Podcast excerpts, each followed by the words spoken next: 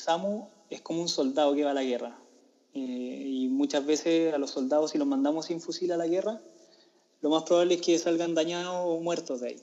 Y si nosotros estamos enviando a equipos de intervención 24/7 a ver cosas que no todas las personas están dispuestas a ver, que ven sufrimiento humano, que están trabajando bajo presión, que muchas veces perciben que está en riesgo su vida y no les ofrecemos ninguna, ningún paraguas, ningún marco de protección, tanto legal o, alguna estrategia institucional para cuidar la salud mental de los funcionarios, lo que va a pasar finalmente es que vamos a tener alta rotación, vamos a tener eh, gasto económico en el pago de licencias médicas, en el pago del reemplazo de este funcionario.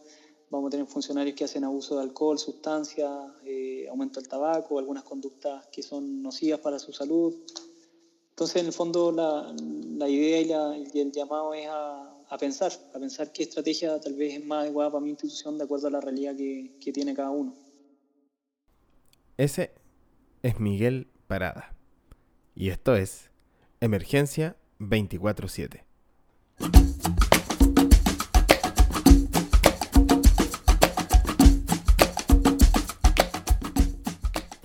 Hola, ¿cómo están?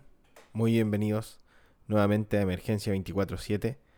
En este capítulo súper especial que tenemos preparado para ustedes con nuestra primera entrevista.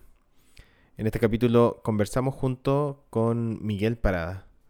Miguel es psicólogo de profesión, ha desarrollado su trabajo en atención prehospitalaria y junto a él desglosamos en profundidad buenas prácticas para incorporar en la atención del paro cardiorrespiratorio, pero visto desde las habilidades blandas, con una mirada en el liderazgo, en la entrega de información hacia los familiares y en cómo proteger nuestra higiene mental. Gracias a todos ustedes por estar escuchándonos en esta oportunidad. Gracias por sus comentarios que nos han dejado a través de las redes sociales.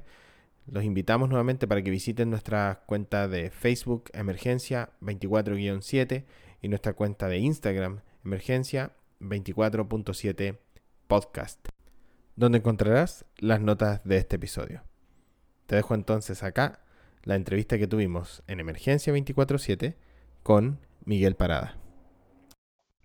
Bien, como les comenté, estamos con Miguel Parada eh, en una entrevista para Emergencia 24-7. Miguel, en primer lugar te quería agradecer por esta tremenda oportunidad, por disponer un poquito de tu tiempo para desarrollar este episodio del podcast.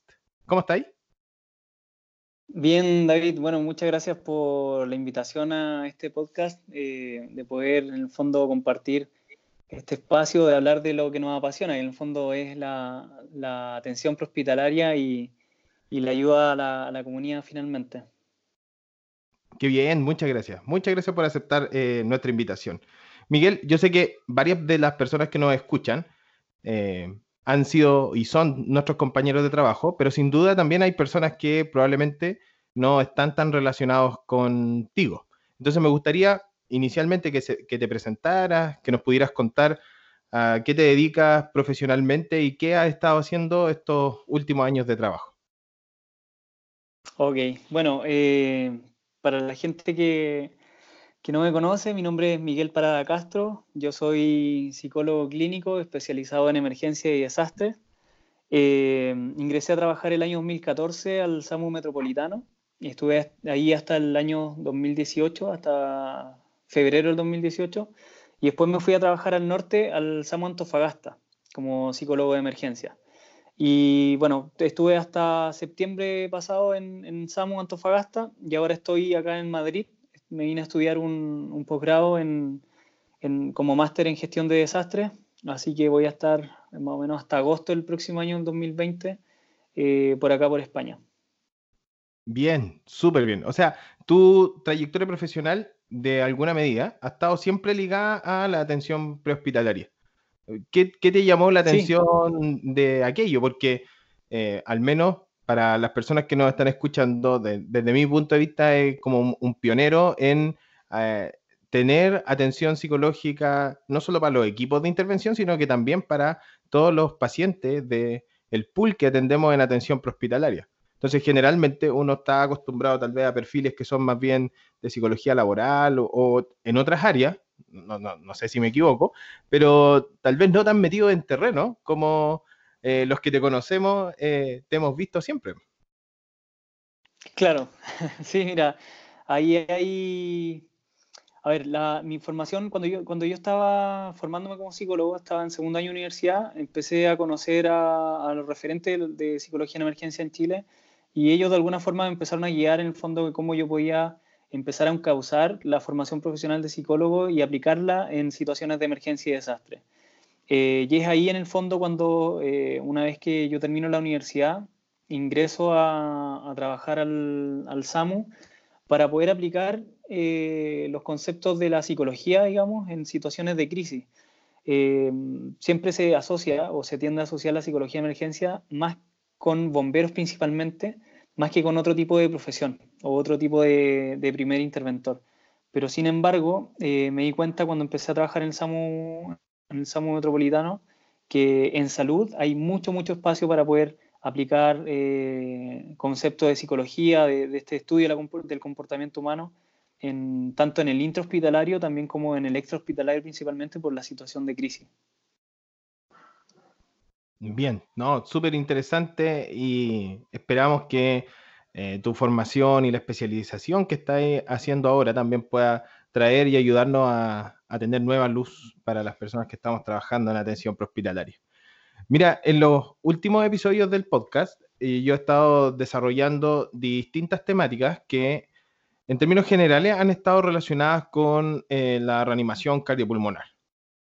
Entonces hemos visto temas relacionados con eh, medicamentos a utilizar, con técnicas a utilizar, con, no sé, evidencia científica detrás de lo que son conocidos como habilidades básicas, las compresiones torácicas, estrategias para el manejo de la vía aérea, por decirlo, no sé, de alguna forma como a los temas duros de eh, la reanimación cardiopulmonar.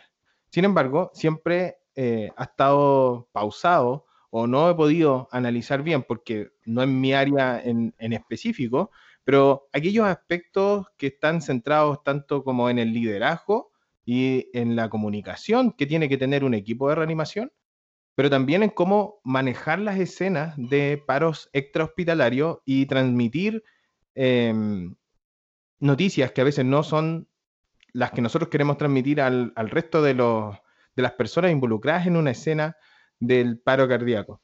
Entonces, de esos temas me gustaría que pudiéramos abordar en este episodio. ¿Te parece si partimos por el primero? Y me gustaría sí, por supuesto. que nos pudiéramos imaginar que estamos en una base y nos dan la salida de que vamos a un paro cardiorrespiratorio. Siempre el equipo, por lo menos yo te voy a hablar de lo que me pasa a mí, uno se emociona porque finalmente eh, en gran parte es lo que uno se ha preparado para poder atender. Pero más allá de la emoción, uno también tiene que ir con cierto grado de preparación. Uno, al menos yo me voy imaginando qué es lo que me voy a encontrar, qué tipo de paciente es, cómo es la escena, qué ha pasado, etcétera.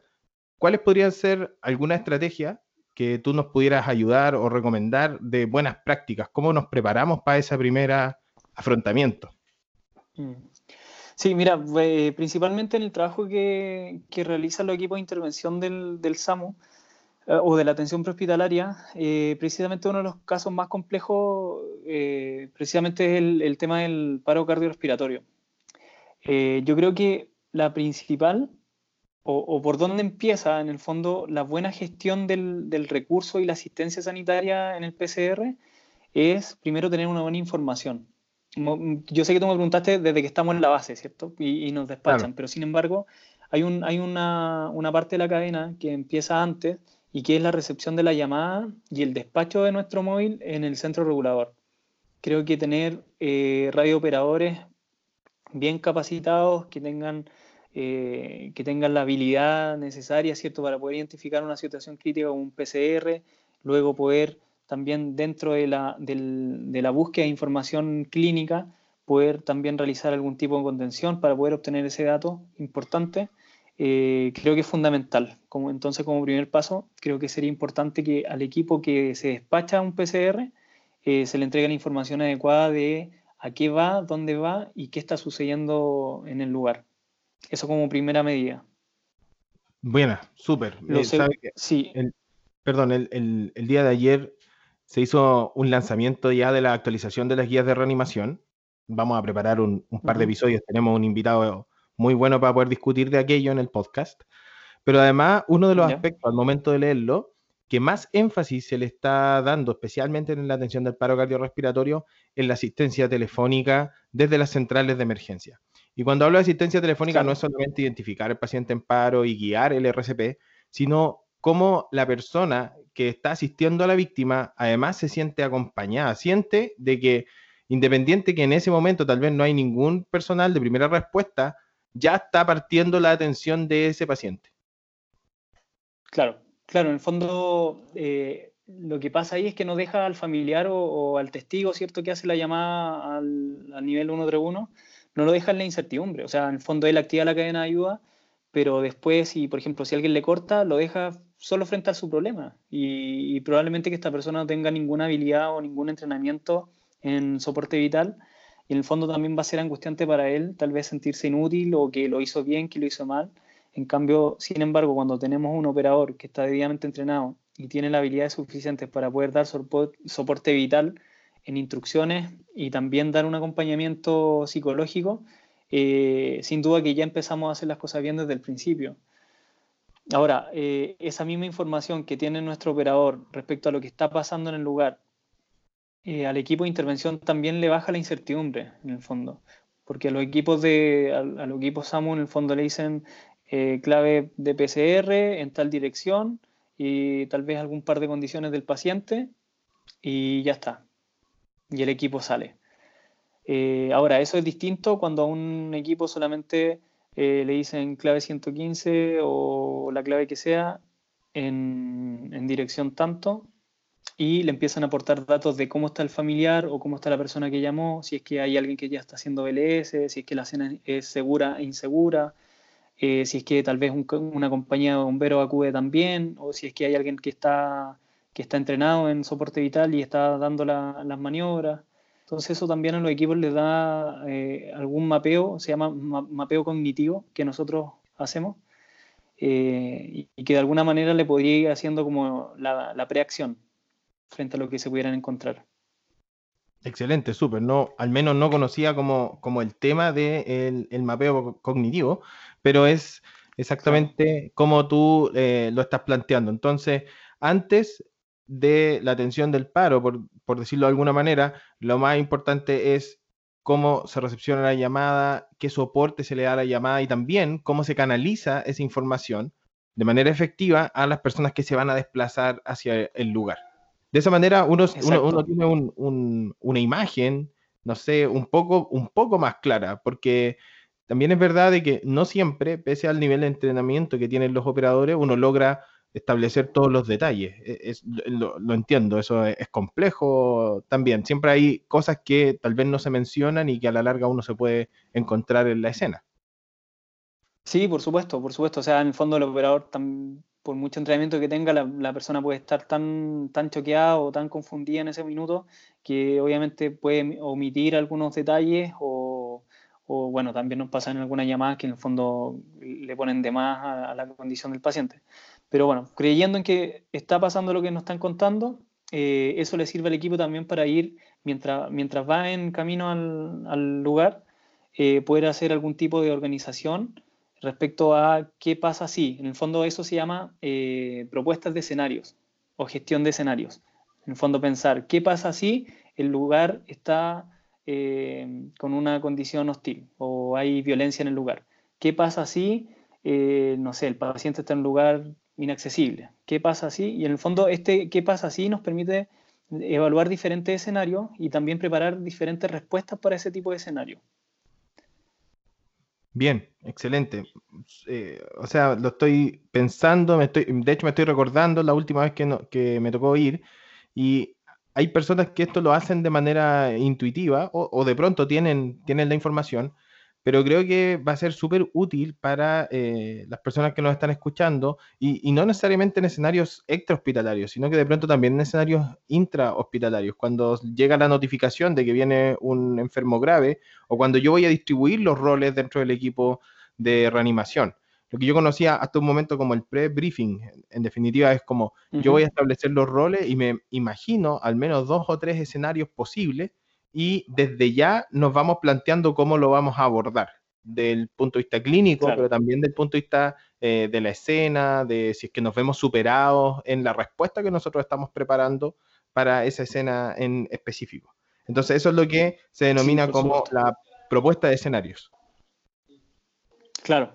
Sí, o sea, indudablemente si nosotros tenemos opciones en nuestra, en nuestra cabeza, digamos, de lo que pueda suceder, también a esa opción le vamos a dar una, respuesta o una tentativa de respuesta. En el fondo, lo peor que nos puede pasar es que nos pille un escenario de sorpresa y tengamos que estar en el lugar o, inmediatamente empezando a improvisar o empezando a buscar algún tipo de solución. Siempre va a ser mejor estar preparado y en el fondo, eh, en algunas ocasiones es mejor hacer de más que de menos. Claro, claro. O sea, yo creo que de pronto uno tiene que saber improvisar pero no puede vivir improvisando.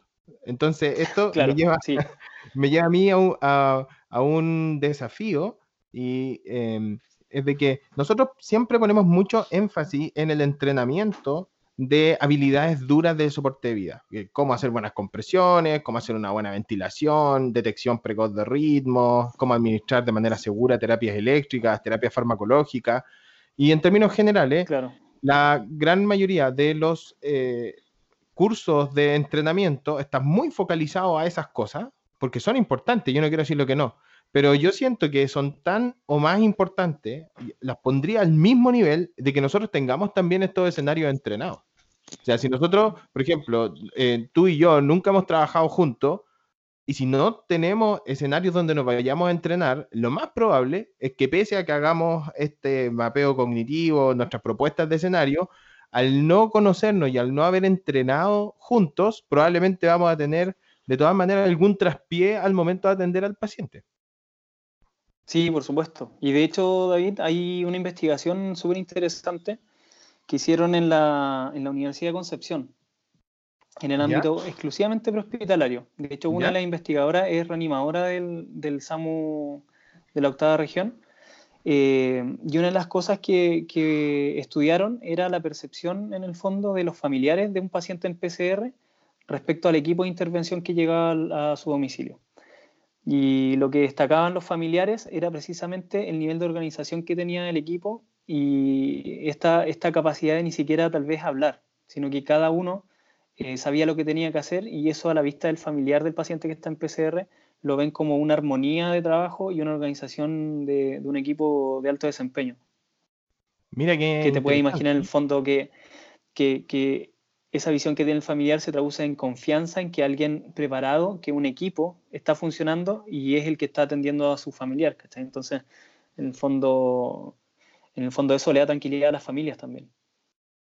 Claro, o sea, no solamente al equipo, el hecho de que el equipo esté bien eh, vamos, por, decirlo de alguna manera, aceitado en la forma que trabaja, no solamente le trae beneficios al equipo, se va a traducir en beneficios clínicos para el paciente, pero también es percibido por, la, por las personas de la escena. Eso está eh, muy, muy interesante. Y si ya nos metimos en, el tema de la atención del paro cardiorrespiratorio, propiamente tal, ¿cuáles dirías tú que pueden ser buenas estrategias para poder utilizar los elementos de la escena, porque siempre las escenas extrahospitalarias nos asumen el desafío de que son espacios mínimamente controlados porque es la respuesta sanitaria la que se ve inmersa en un medio distinto. Aunque pueda sonar obvio, mm. ¿cierto? Es, la, es la tripulación la que llega a una casa, a una casa que no conoce, la que llega a un lugar, la que de pronto tiene que trabajar en la calle, donde hay factores de la escena que uno no puede controlar. Uno no puede controlar la temperatura, la luz, el espacio físico, el lugar donde está la persona, pero tampoco puede controlar eh, cómo está el ambiente emocional, por decirlo de alguna forma, antes de que uno llegue al lugar. Y generalmente, especialmente hablando del paro cardiorrespiratorio, las personas están muy angustiadas, y el, ambiente está muy elevado en, su condición de estrés, de ansiedad. Mm. ¿Y qué cosas podemos hacer nosotros para poder utilizar esos factores y no aumentar más eso, que puede ser muy deleterio, sino que jugar de alguna manera con la ansiedad y el estrés y poder sobrellevar de buena manera la reanimación? Sí, mira, y respecto a eso, yo creo que eh, es, bueno, es la, parte más compleja de, este antes, durante y después, porque en el fondo eh, muchas veces vamos a sectores que, o sea, la, atención prehospitalaria en el fondo del SAMU no discrimina condición, no discrimina sector, atendemos a todas las personas que pueden estar en alguna condición de riesgo eh, públicamente, digamos. Y como bien tú dices, en el fondo nos podemos encontrar de todo. Y lo primero que tenemos que pensar nosotros como equipo de intervención es que la gente que está en la calle o la gente que llamó a la ambulancia es, son personas que no tienen por qué saber de salud. ¿Y por qué te digo esto? Porque en el fondo a veces caemos en el error de que llegamos y empezamos tal vez muchas veces a cuestionar qué cosa se hizo y qué cosa no se hizo. Y, si hay un ambiente que ya está caliente, ya está hostil, la gente está está angustiada. Muchas personas la angustia la expresan a través de la ira o la irritabilidad. Eh, al cuestionar o al confrontar a las personas que están ahí, siendo familiar o testigo, o otro equipo de intervención, también podríamos generar ya un ambiente así de entrada eh, que sea más tenso de lo que, de lo que ya es. Entonces creo que también a veces se nos olvida que en el fondo los que sabemos de salud somos nosotros y no las personas que están solicitando la ambulancia.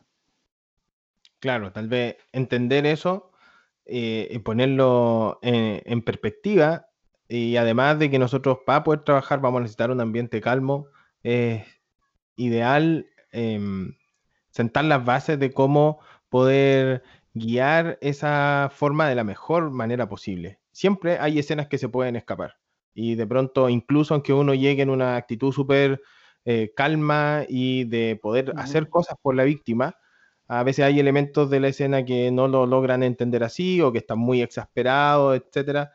Pero en, el, en términos generales, de acuerdo a, mi experiencia, siento que es muy decidor o, marca mucho el ánimo con el que este equipo de intervención empieza a trabajar y eh, cómo logra interactuar con las personas de la escena. Eso marca mucho cómo va a desarrollarse la escena en términos generales. Sí, bueno, y me imagino que, sabrás esta diferencia que yo te voy a contar ahora, que en el fondo la gente cuando después alguien le dice, oye, ¿y el SAMU qué tal? O, ¿qué, opinas del SAMU? ¿O conoces el SAMU? Hay personas que van a decir, eh, ah, sí, el SAMU, la, señorita o la enfermera que vino, el enfermero que vino, eh, me atendió súper bien, súper preocupado, muy, muy educado, el conductor también me acompañó, fue súper amable. Eh, y otras personas también que van a decir, ah, que los gallos del SAMU son, son, son creídos, son prepotentes, que no me explicaron nada y me hablan golpeado. Y ahí en esas dos intervenciones, nosotros técnicamente podemos tener lo mismo, pero sin embargo, lo que hace la diferencia en la percepción del usuario, la percepción del paciente o la familia, es precisamente algo que está un poquito más alejado de lo técnico, que tiene que ver con habilidades blandas o habilidades sociales. Y muchas veces esas habilidades, cuando están o no están, son las que generan la diferencia de que la gente muchas veces nos recuerde como lo mejor que llegó a su vida en un momento crítico o eh, un equipo de gallos prepotentes que, que hicieron el trabajo pero ni nos tomaron en cuenta, por ejemplo. Claro, yo siento también que ese es nuestro desafío. No lo podrías haber descrito mejor, o es, blanco o es negro. Em, porque la, calidad de la atención de los pacientes tiene que ver también con cómo ellos lo perciben. Y las personas hoy en día eh, no solo están esperando de que nosotros solucionemos un problema sanitario o un problema de riesgo vital, sino que además necesitan sentirse bien atendidas. La persona necesita que le hablaron en un lenguaje claro, que le explicaron con verdad, que la miraron a los ojos, que hubo eh, un contacto, por decirlo de alguna forma, humano con eh, la otra persona, que uno le fue a tratar de solucionar el problema en la medida de los recursos que están disponibles. Y como dices tú, eso a veces es más trascendente para la persona que está ahí, si es que los resultados clínicos buenos, fueron buenos o malos, o si es que uno hizo lo que había que hacer o no.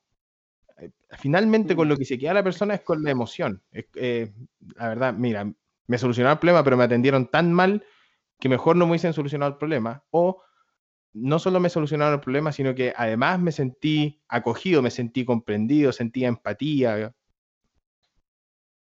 Sí, por supuesto. Mira, te voy a hacer una, a ver, una, una pregunta. Tú, los profesores que tuviste, tanto en la universidad o en el colegio, ¿tú los recuerdas por lo, lo bueno académicamente que eran o porque te hacían sentir tal vez eh, acogido, eran simpáticos, llevaban la clase amena, eh, hacían que la materia que era un poco densa la, hacían más llevadera? Bueno, a mí me marcaron, me marcaron los que me hacían sentir más cómodo, los que hacían que uno fuera descubriendo dentro del proceso de enseñanza-aprendizaje. Y también me recuerdo de aquellas personas que fueron súper duras y que tal vez no, no me marcaron, por decirlo de alguna manera, de manera de, forma positiva. Y eso mismo es lo que le pasa a las personas cuando eh, solicitan una ambulancia SAMU, en el fondo. Le podemos otorgar algo que es técnicamente bueno, pero que socialmente o humanamente dista mucho de lo que las personas esperan. Entonces, en el fondo, vuelvo a, lo mismo, al, concepto de que las personas no saben de salud. Entonces, cuando llega un equipo de personas que saben a mi casa, me vienen a ayudar en una situación crítica, eh, que me empiezan a preguntar, que eh, tienen un tono de voz adecuado, que tienen un lenguaje corporal adecuado a la situación, que me miran a los ojos, que me explican lo que está sucediendo, que me recomiendan algunas cosas que yo pueda hacer mientras ellos están trabajando. Eh, la gente al final lo agradece y con eso se quedan. O sea, yo conozco equipos y también he participado en algunas reanimaciones que la gente, a pesar de haber perdido recién, así hace minutos, a su papá, a su mamá, a algún familiar querido, eh, son capaces de agradecer la intervención que hizo el SAMU a pesar de que el resultado sea que el paciente falleció. Y, ese, esas gracias que nos dan, yo creo que hice mucho en el fondo del proceso de reanimación. Claro, claro. Eso nos lleva al, siguiente punto que te quería eh, preguntar. De hecho, tú en una oportunidad anterior ya habías compartido conmigo eh, ciertos estudios, cierta evidencia de la presencia de los familiares durante los escenarios de reanimación. En términos generales, yo siento de que eh, las personas que trabajamos en atención prehospitalaria estamos medianamente acostumbrados a trabajar con los testigos, con la familia en el momento de la reanimación, explicándole qué es lo que estamos haciendo, haciéndolos partícipes. Generalmente, cuando llegamos a las escenas y la persona está recibiendo soporte de vida básico, es uno de los testigos o el familiar cercano el que está practicando esas técnicas de reanimación. Entonces, eh, es bueno que estén puede ser obvia la pregunta. Y el segundo elemento es cuando están, ¿cómo podemos eh, incorporarlos? Tal vez que se sientan acogidos dentro de la reanimación, explicándole qué es lo que va a ir pasando. Sí, mira, respecto a las personas que están haciendo soporte de vida cuando nosotros llegamos a la escena, lo primero que tiene que saber esa persona es que lo que hizo lo hizo bien. No importa cómo haya sido pero ya hay que eh, darle el refuerzo positivo en el fondo de que tuvo el coraje y tuvo eh, la valentía y la intención de tratar de salvar la vida a la persona que está, que está afectada. Entonces, un refuerzo positivo a esa persona sería, eh, muy bien amigo, yo voy a seguir, muchas gracias, lo hiciste súper bien. Em, lo segundo, lo que tú me dices respecto a los familiares, si tienen que estar o no tienen que estar en la reanimación, hay un estudio reinteresante que lo hicieron en, Francia, que fue publicado en la revista de Medicina de Inglaterra el año 2013, y examinaron a 570 familiares de reanimaciones cardiorrespiratorias. Y ahí se dieron cuenta en esta investigación, que fue netamente eh, prehospitalaria, se dieron cuenta que eh, cuando las personas, los familiares, presencian las reanimaciones, en el futuro, a los, 9, a los 90 días, los familiares de los pacientes en PCR tienen menos impacto en su salud mental. Y eso es súper potente ahí en el sentido de que no solamente el prehospitalario entrega salud a través de eh, técnicas, ¿cierto? No solamente el prehospitalario entrega salud eh, haciendo compresiones, instalando vías venosas, instalando tubos, pasando drogas, sino que la atención prehospitalaria de hoy en día y de aquí para adelante lo que tiene que hacer es integrar a las familias y saber de que en el fondo cuando un familiar presencia la reanimación de, su ser querido, eh, también le estamos dando eh, salud mental futura. Si en este estudio lo que hicieron fue eh, hacer un grupo control y un grupo de intervención, y después de los 90 días se dieron cuenta que las personas, los familiares que presenciaron la reanimación, hicieron menos síntomas de ansiedad, menos síntomas de, de depresión y menos síntomas de estrés postraumático en comparación con las personas que no vieron cómo reanimaban a su familiar. Mira, es interesante eso, que de pronto uno lo tiene como sensación, pero verlo en una investigación eh, científica. Pero además de, de ello, es muy interesante lo que tú acabas de mencionar. O sea, cuando atendemos a un paciente en paro, en realidad estamos atendiendo a una víctima colapsada súbitamente, pero también estamos atendiendo a todos los testigos al lado. Y los testigos eh, va a depender de cómo nosotros logramos desarrollar las técnicas de reanimación, pero además estamos haciendo un impacto en cómo se va a comportar la emocionalidad y la salud mental de ellos eh, a posterior. Y eso nos tiene que hacer también tal vez cambiar algunas prácticas o hacer que pongamos un poco más de énfasis en aquellas situaciones. Estamos previniendo que las personas se sientan más estresadas y, como digas tú, incluso desarrollen estrés postraumático. Que de pronto alguien podría decir desde afuera, estoy, pensando, eh, oye, pero una reanimación es, chocante, es fuerte, hay técnicas que de pronto son eh, invasivas o, o puede ser muy chocante para algún familiar verlo que se lo practican a su ser querido. Sin embargo, esta investigación nos viene a decir absolutamente lo contrario, es decir, va a tener menos eh, patologías o desarrollo de eh, eh, alteraciones psicológicas posterior al evento. Sí, por supuesto. O sea, en el fondo, aquí la premisa es no obligar. Si hay alguien que, que, no quiere estar en la habitación, en la sala donde estamos reanimando, evidentemente puede salir, pero sin embargo, si quieren estar y así lo manifiestan, ya hay una investigación muy potente que, muestra que, les va a hacer bien en la salud mental futura que ellos puedan tener el presenciar la reanimación. Eh, algunos equipos podrían decir, oye, pero van a interrumpir la reanimación o, me van a estorbar. Este estudio con 570 familiares demostró que la presencia del familiar durante la reanimación no es un impedimento para que el equipo pueda reanimar de forma adecuada y de alta calidad. Otra cosa que podrían decir los equipos de intervención, oye, la presencia del familiar, como me está mirando mientras yo trabajo, eh, a lo mejor después me puede demandar porque piensa que hice algo mal. En este mismo estudio se demostró que durante un seguimiento de dos años a los familiares eh, no presentaron ninguno, o sea, ningún familiar de los, que, de los que presenció la reanimación presentó alguna demanda o algún reclamo contra el equipo. Así que en el fondo lo que muestra esto en conclusión es que la presencia del familiar en la reanimación cardiopulmonar tiene muchos beneficios en salud mental, tanto para el, tanto para el, familiar como para el interventor, y no agrega ni demandas posteriormente al, equipo, ni tampoco eh, genera algún tipo de agresividad al equipo mientras están realizando la reanimación. De hecho, menos del 1% de los familiares fueron agresivos eh, o entraron en conflicto con los equipos de reanimación en este estudio. Muy interesante. O sea, ya incluso nos sirve como elemento de seguridad. Es decir, eh, va a ser seguro que una persona, como tú bien mencionaste, que quiera estar presente durante las técnicas de reanimación, eh, pueda estar, va a ser seguro para él, va a ser seguro para la víctima y también va a ser seguro para el, para el equipo de intervención. ¿Sabes qué cosa? Claro que sí. Y... No, adelante, dime. Sí, no, que te quería contar que, de hecho, nosotros podemos de alguna manera apoyarnos en, los familiares o los testigos que estén ahí en, en la reanimación, porque siempre de todos los familiares o todas las personas cercanas a la víctima, siempre va a haber alguien que está mucho más tranquilo que los demás. Entonces, esa persona es la que tiene que ser nuestro aliado y nuestro, nuestra persona más cercana durante esos minutos críticos, porque nosotros nos vamos a poder apoyar tanto pidiéndole información, pidiéndole que tal vez controle a otro, a un tercero que esté más exaltado, o simplemente que tal vez nos pueda ayudar en algún minuto con algún tipo de intervención ahí mismo con el equipo.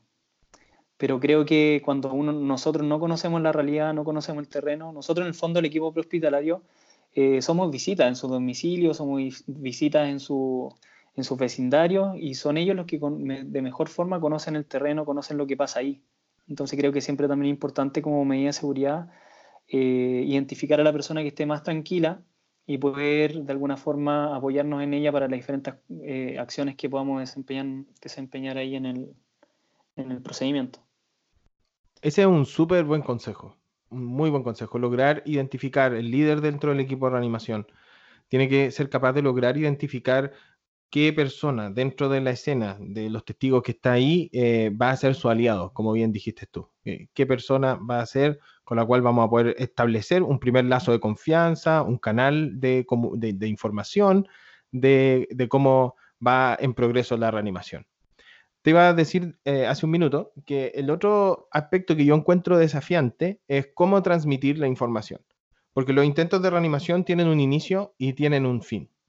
Y si lo quisiéramos simplificar, el fin tiene solamente dos caminos. O es un paciente que no logra el retorno a la circulación espontánea, lamentablemente un paciente fallecido pese a los intentos de reanimación, o es un paciente que logra el retorno a la circulación espontánea. Entonces, si tú nos pudieras ayudar o nos pudieras guiar en algunos consejos o mejores prácticas para cómo enfrentar esos dos escenarios. ¿Qué hacer o cómo transmitir la información cuando le tengo que decir a ese entorno familiar de que pese a que estuvimos trabajando 20, 25 o 30 minutos, eh, el corazón no ha logrado restablecer la circulación de manera espontánea y esa persona está fallecida. Sí.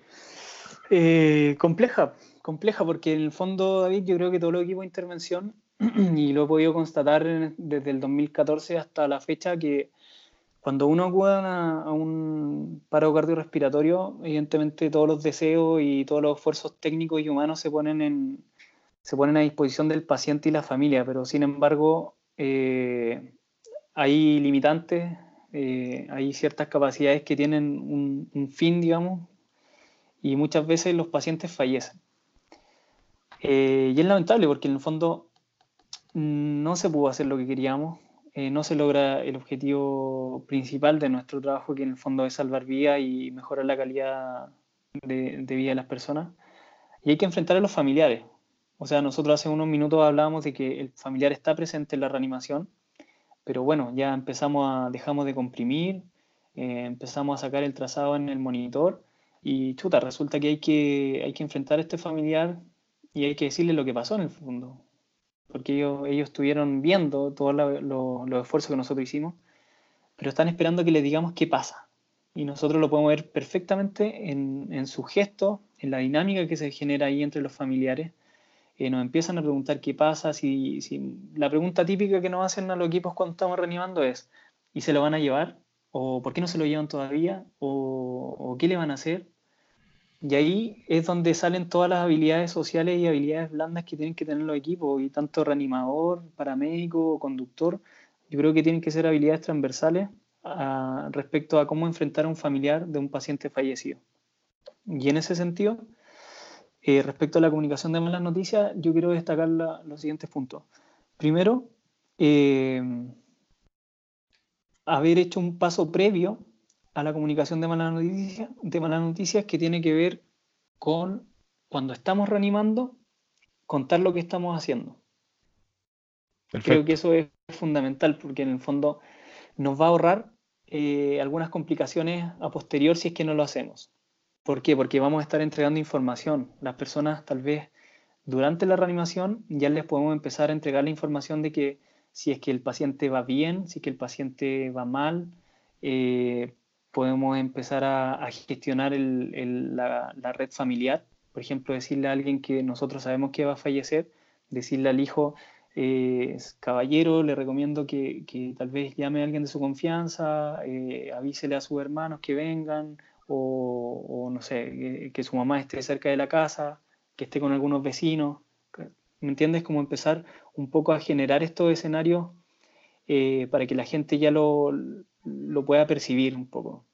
Así como nosotros como equipo necesitamos información previa para no encontrarnos de sorpresa con, las noticias, eh, los familiares también lo requieren en la reanimación. Entonces, ese es el primer paso. Durante la reanimación, estar preparando el final. ¿sí? Claro, eso me parece en segundo lugar, un perdón, disculpa que te haya interrumpido, pero me parece a mí también un, un súper buen, em, una súper buena estrategia que de pronto tenemos que instaurar dentro de los equipos de reanimación, ir comunicándonos. En términos generales, hoy sabemos que los 10 primeros minutos de soporte de vía, tanto básico como avanzado, son determinantes en el pronóstico del paciente. Entonces, cuando ya hemos pasado esa barrera de los 10 minutos, no significa que tengamos que poner menos esfuerzo, pero hay más probabilidades de que el paciente no logre el retorno a la circulación espontánea o sea una reanimación prolongada. Por lo tanto, hay que empezar a preparar el terreno de conversar con la familia, sentar las expectativas de ello.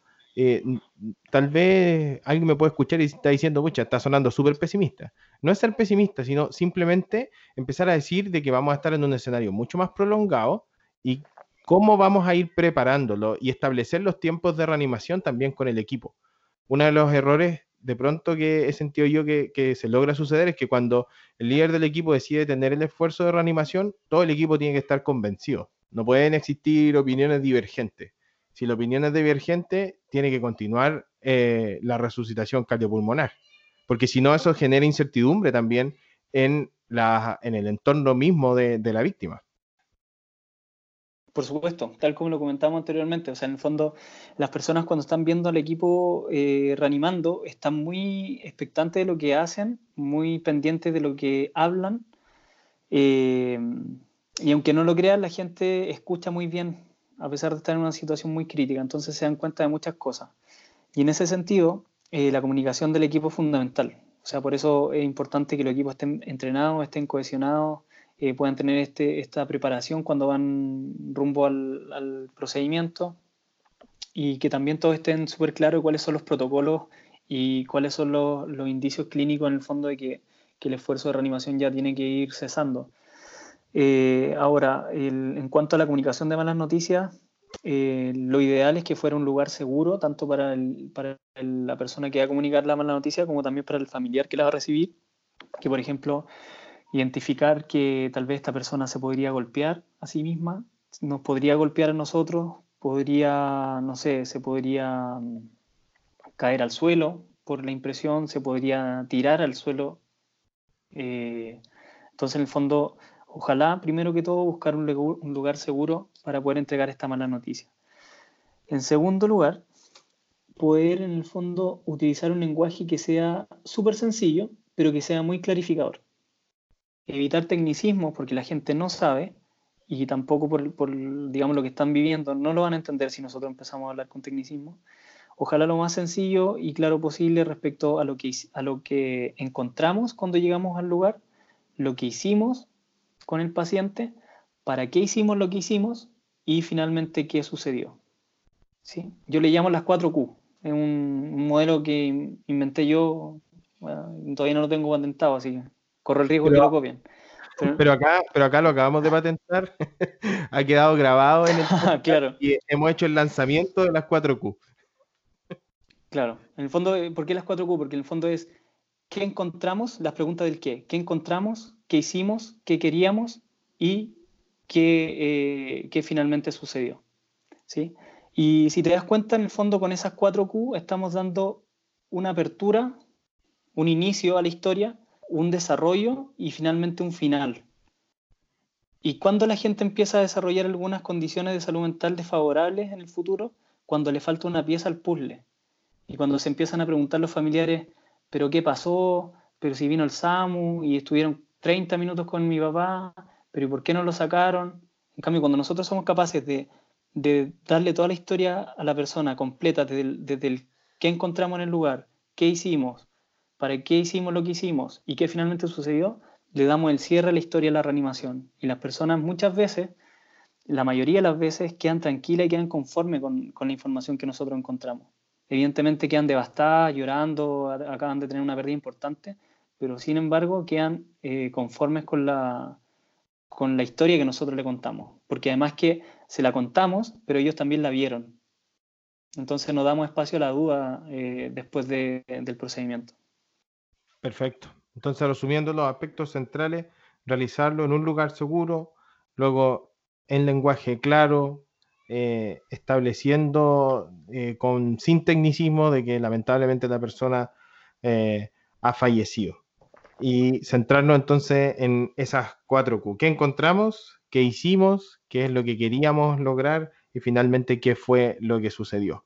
¿Utilizaríamos tal vez la misma estrategia para dar eh, una buena noticia en el sentido de que sabe que hemos logrado el retorno a la circulación espontánea? Sí, por supuesto. O sea, en el fondo esto sirve para, lo positivo y lo negativo. Y como nosotros, como ya te comenté, eh, mientras estamos reanimando, estamos explicando, estamos entregando información de lo que estamos haciendo, eso mismo lo podemos utilizar a nuestro favor eh, para contar en el fondo que el paciente retorna a circulación espontánea y decir, mire, ¿se acuerda que yo le conté que su papá le pasaba esto? Bueno, y que nosotros estamos, no sé, pasando drogas, le pusimos un tubito, estamos apoyándolo con oxígeno, ya, eso dio resultado y el corazón de su papá volvió a funcionar. ¿Sí? Pero ahí tenemos que nuevamente hacer el manejo de expectativas y decir que a pesar de que volvió a la, retornó a circulación espontánea, la condición de él sigue siendo crítica. ¿Sí? En el fondo para que la gente tampoco sus expectativas se eleven a mil y nosotros después le digamos, mire, su papá falleció y, nos enfrenten y nos digan, bueno, pero ¿y cómo si usted me acaba de decir que, que mi papá, su corazón estaba funcionando? ¿Por qué me mintió? Entonces, el manejo de expectativas en la reanimación creo que es también un factor fundamental. Y eso al final se traduce en la comunicación de malas noticias, tanto en, lo negativo como también en las condiciones críticas que, llegan los pacientes finalmente a las salas de urgencia. Muy bien, muy, muy excelente. Creo que son eh, consejos súper prácticos que podemos poner en, eh, uso con, con, los escenarios, que los podemos entrenar. Eh, está súper bien esos, esos momentos que hacer antes, durante y, después en el, en el, paro cardiorrespiratorio. Y lo último que te quería, eh, no sé si preguntar, pero que tal vez pudieras conversar, darnos tu visión de qué hacemos después con el equipo de intervención. Hay varias, varios estudios, varias evidencia de que el equipo de intervención que después determinaba una resucitación, independiente cuál sea el resultado, con retorno o sin retorno a circulación espontánea, tiene que hacer una estructura de debriefing, donde se va a centrar en el desempeño del equipo de reanimación, en identificar aspectos que estuvieron muy bien, pero también identificar aspectos que necesitan mejora continua. Y los escenarios de reanimación cardiopulmonar generalmente están asociados a eventos que son cruentos. Y yo siento que en esa estructura de debriefing breve que, que acabo de describir, no se involucra, bueno, ¿qué hago cuando yo me siento afectado después del de, eh, esfuerzo de resucitación. Cuando son escenas cruentas, cuando de pronto están involucrados los extremos de la vida, es decir, en población infantil o con población adulta mayor, cuando es producto de violencia, cuando es producto de violencia de género. Eh, lamentablemente, los escenarios de paro cardiorrespiratorio, especialmente fuera del hospital, no son controlables. Entonces, puede ser que nos encontremos en un escenario, entre comillas, muy controlado e ideal y que de pronto veamos la situación más cruenta a la que nos vamos a ver enfrentados en toda nuestra carrera profesional. Entonces yo siento que esa estructura de debriefing que se centra mucho en identificar eh, aspectos buenos y también aquellos que se puedan mejorar, carece un poquito de, de, qué hago cuando yo me siento afectado después de la reanimación o cuando detecto que dentro de mi equipo hay alguien que quedó muy afectados después de terminados los esfuerzos de resucitación.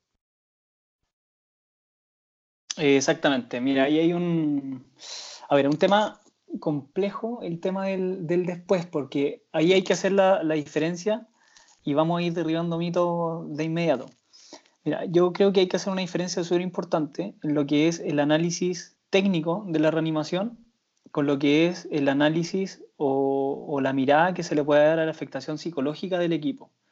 ¿Por qué? Porque, por ejemplo, la palabra debriefing, de este, de este análisis posterior a la acción, se utiliza eh, indiscriminadamente hoy en día para poder analizar el aspecto psicológico. ¿Y de dónde viene esto? De una técnica de intervención en crisis que surgió en los años 80 y que esta técnica lo que, lo que buscaba era la ventilación emocional. Ahora, sin embargo, todas las personas nos afectamos de, manera distinta cuando enfrentamos alguna situación crítica. Entonces, por ejemplo, no todas las personas van a querer ventilar sus emociones o van a querer ventilar eh, la afectación que puedan tener. De hecho, hay, un, hay una, alerta mundial que, emite la OMS el, el año 2004, donde dice que el debriefing psicológico eh, puede provocar más daño de la, de la, mejora que se pudiera hacer con las personas afectadas por un incidente crítico. Debriefing técnico creo que es fundamental realizarlo. En el fondo, tenemos que darle una vuelta al proceso, sobre todo a los incidentes críticos, qué hicimos bien, qué hicimos mal, qué podemos mejorar, qué tenemos que seguir realizando. Eh, tal vez eh, eh, le dijiste al familiar esta palabra y él se exaltó, o mira, lo hiciste súper bien porque la señora después te agradeció, se acercó a ti, te abrazó, no sé qué. El debriefing técnico creo que sí tiene que ser y tiene que ser principalmente realizado por el equipo que intervino en el procedimiento porque cuando hay personas que son ajenas a los procedimientos, eh, lo, ven, desde otra, desde otra perspectiva y muchas veces podrían coartar eh, el ánimo del, equipo interventor. Bien, sí, de pronto cuando hay un externo, uno también se siente cuestionado, es decir, incluso de, que esté ahí, porque en los intentos de reanimación eh, se genera un vínculo dentro de las personas que estamos trabajando y nosotros sabemos tal vez que hubo alguna técnica o alguna decisión que costó tomar.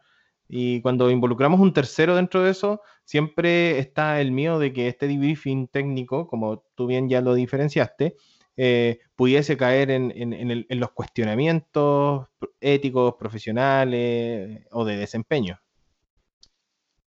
Exactamente, en el fondo, cuando hay un tercero que no estuvo, le podría decir, oye, ¿por qué no hiciste esto? claro, para ti es fácil decirlo, ¿no? no estuviste ahí. En el fondo, otra cosa es con guitarra y como decíamos anteriormente, hay muchos factores en, un proceso de reanimación, factores ambientales, factores emocionales, eh, la misma condición del paciente. Entonces, eh, lo ideal es poder cerrar el procedimiento dándole vueltas, eh, ojalá solamente las personas que trabajaron en el equipo y con una altura de mira, obviamente. O sea, en el fondo el análisis técnico del procedimiento no es para para hacernos pedazos ahí entre los compañeros en la crítica, sino con un, con un ánimo siempre de mejorar eh, continuamente.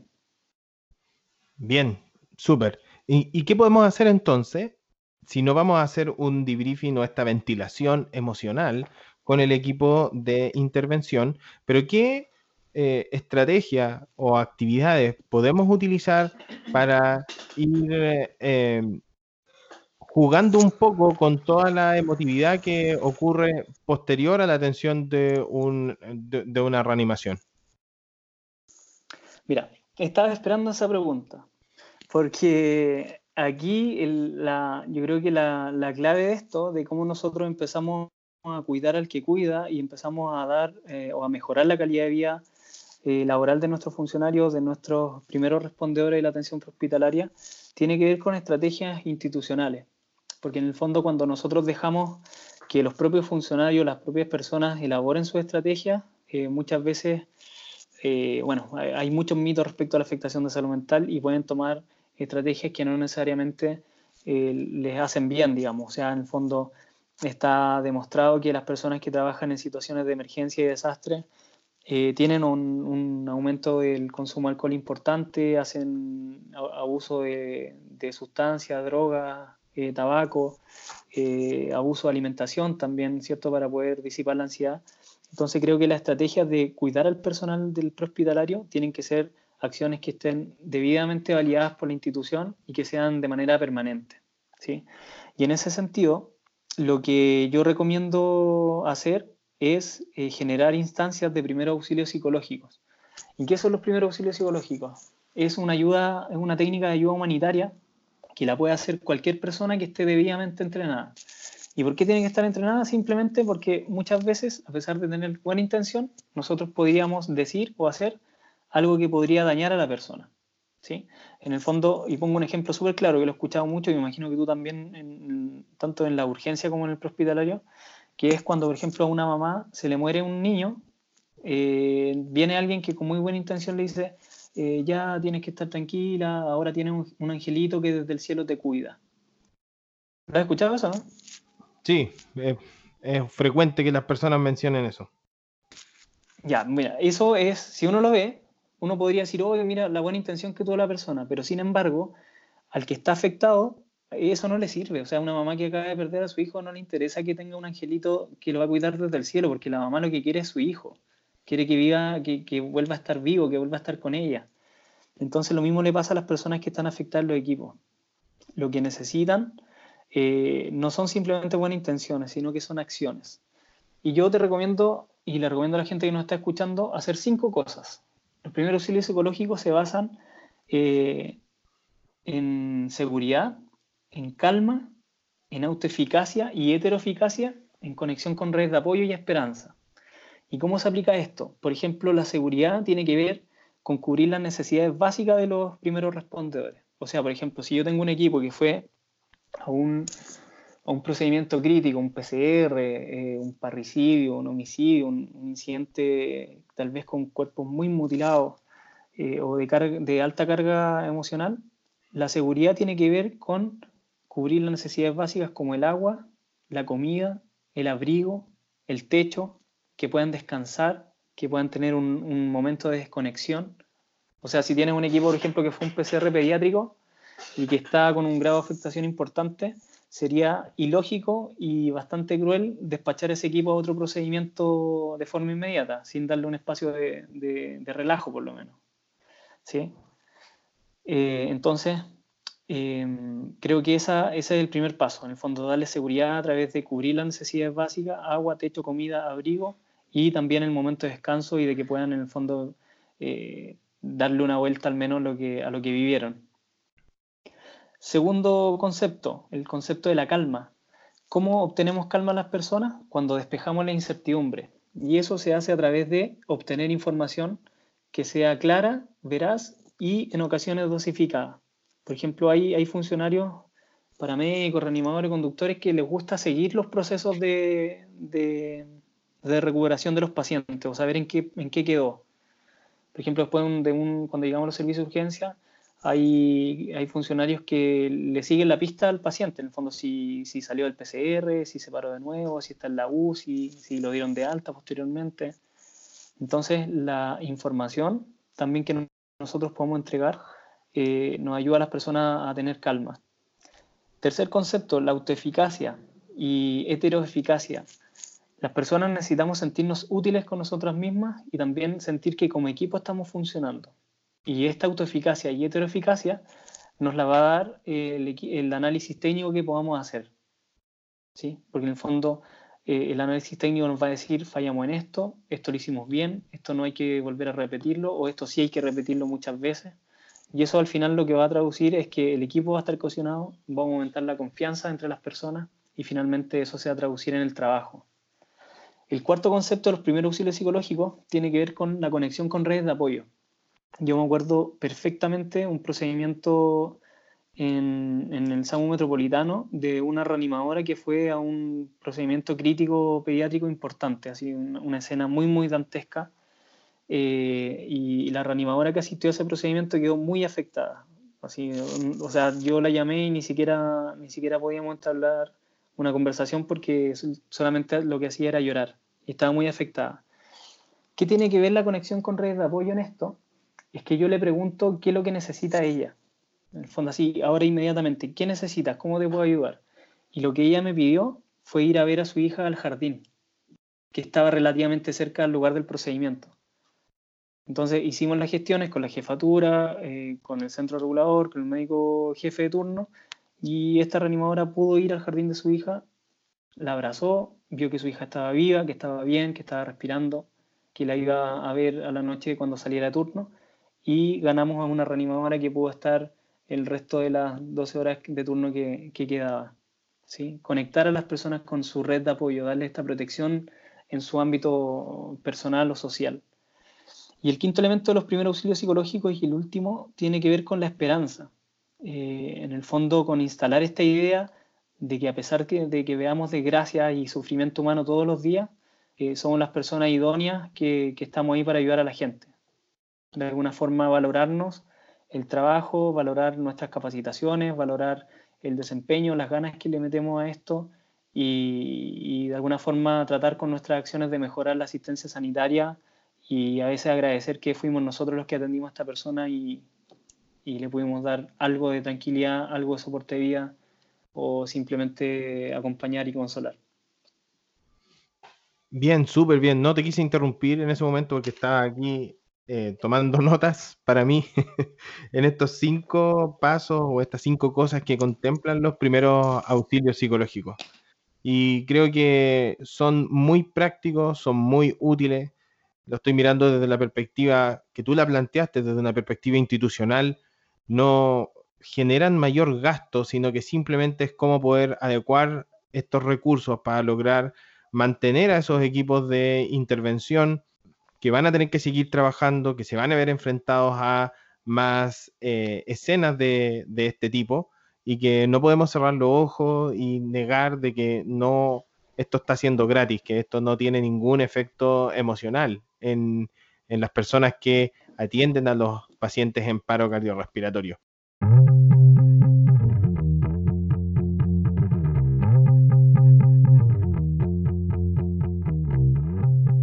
de que en el fondo la exposición de salud mental para el personal SAMU en atención de, de incidentes críticos eh, sí es considerada como accidente del trabajo.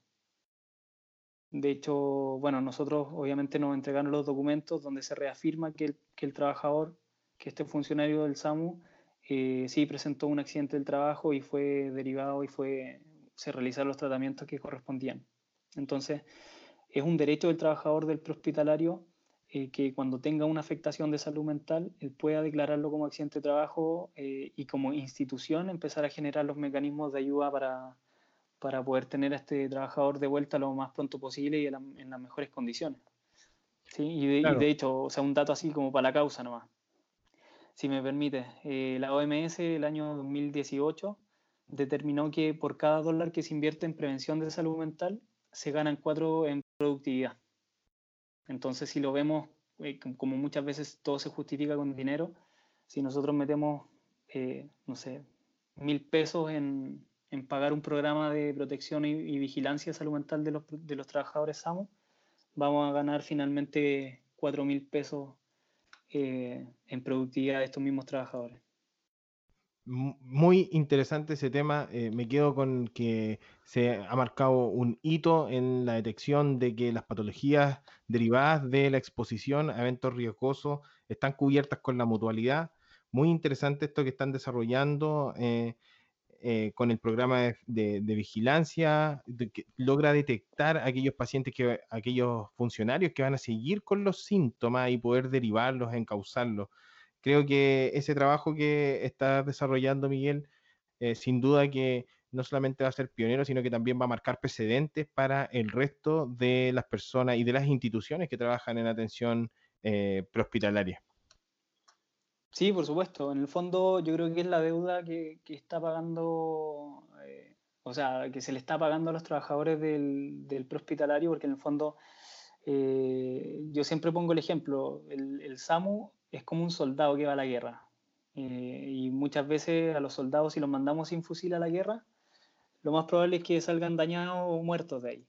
Y si nosotros estamos enviando a equipos de intervención 24/7 a ver cosas que no todas las personas están dispuestas a ver, que ven sufrimiento humano, que están trabajando bajo presión, que muchas veces perciben que está en riesgo su vida y no les ofrecemos ninguna, ningún paraguas, ningún marco de protección tanto legal o, alguna estrategia institucional para cuidar la salud mental de los funcionarios, lo que va a pasar finalmente es que vamos a tener alta rotación, vamos a tener eh, gasto económico en el pago de licencias médicas, en el pago del reemplazo de este funcionario, vamos a tener funcionarios que hacen abuso de alcohol, sustancias, eh, aumento del tabaco, algunas conductas que son nocivas para su salud, entonces, en el fondo, la, la idea y, la, y, el llamado es a, a, pensar, a pensar qué estrategia tal vez es más adecuada para mi institución de acuerdo a la realidad que, que tiene cada uno. Pero la idea es pensarlo, digamos, no, no dejarlo a, a, los pobres funcionarios a, a la deriva. Muchas gracias, Miguel, por esta muy buena conclusión y además esta valiosa entrevista y conversación. Te dejo la invitación para que podamos desarrollar tal vez otros temas más adelante en el podcast.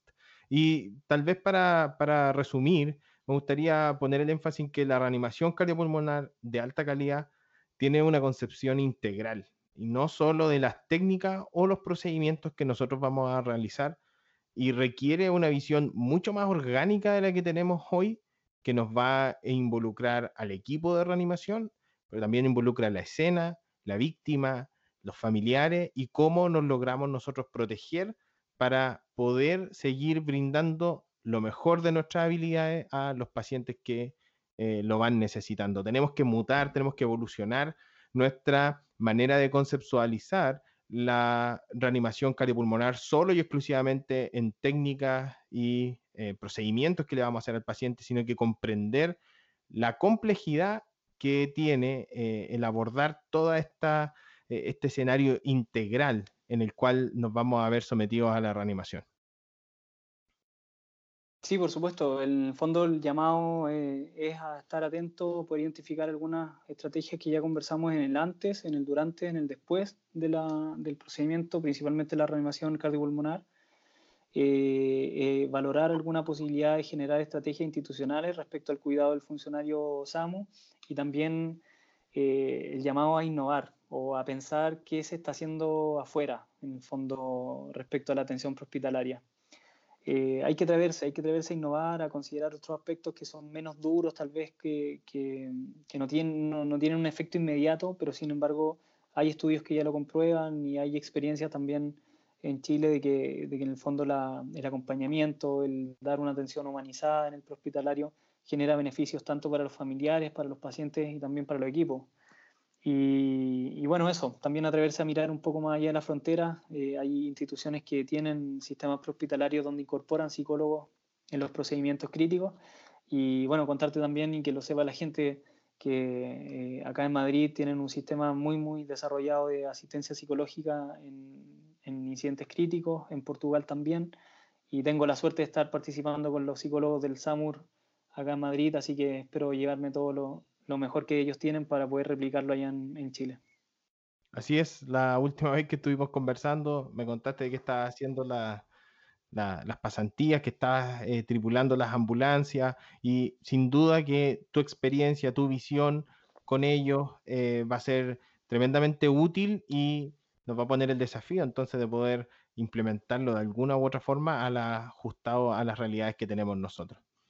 Eh, te quiero agradecer, Miguel, por estar con nosotros y dejarte nuevamente abierta la invitación para que podamos desarrollar otro tema en Emergencia 24-7 Podcast. Antes de terminar, me gustaría, si es que tú quieres, tal vez dejar algún contacto o dónde las personas se pueden, eh, eh, pueden tomar más información o algún contacto contigo.